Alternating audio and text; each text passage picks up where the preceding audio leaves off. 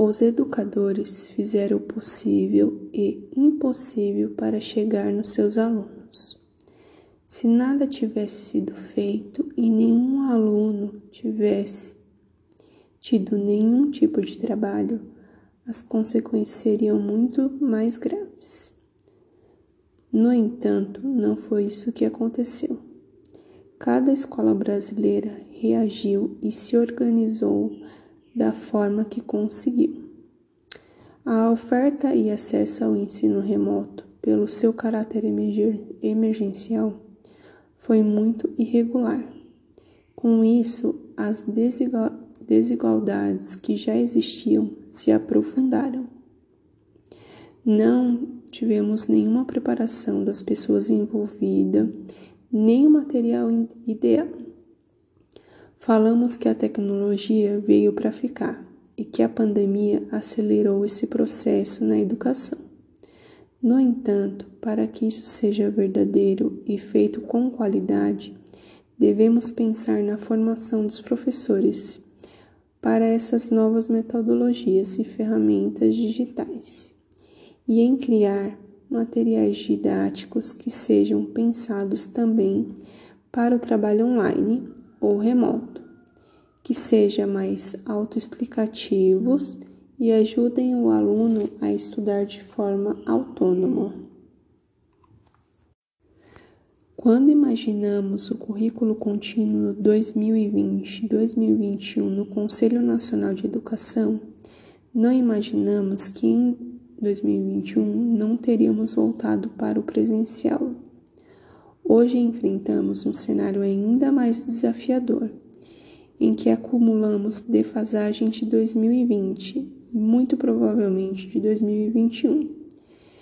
Mais do que nunca será fundamental ter avaliações diagnósticas para entender o fosso que enfrentamos.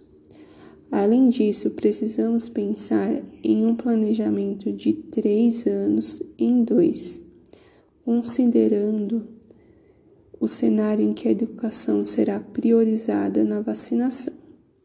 Possamos retornar no segundo semestre deste ano e tenhamos um 2022 100% presencial. Diante desse cenário, precisamos pensar na flexibilização dos currículos e muito trabalho de planejamento e replanejamento dos anos letivos. Em diálogo com o ponto anterior, também vale destacar a necessidade de focar naquilo que é fundamental para o, que o aluno aprenda.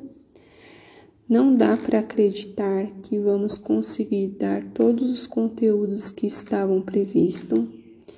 Temos que qualificar aquilo que oferecemos para os alunos, selecionar os mais relevantes. É preciso ter na escola um projeto pedagógico que pense no aluno em tempo integral, isto é, organizar planos de aprendizagem que utilizem o contraturno para oferecer atividades complementares focada nas habilidades em defasagem. Dentro dessa ação, é fundamental organizar avaliações diagnósticas regulares para acompanhar o resultado das ações. Nesse ponto, a gestão escolar terá um papel fundamental para conseguir articular e organizar esse trabalho na instituição. As redes não vão conseguir enfrentar esse problema sozinhas, muito menos cada escola individualmente. É necessário organizar um trabalho colaborativo entre os estados e municípios e institutos e fundações e a sociedade civil como um todo.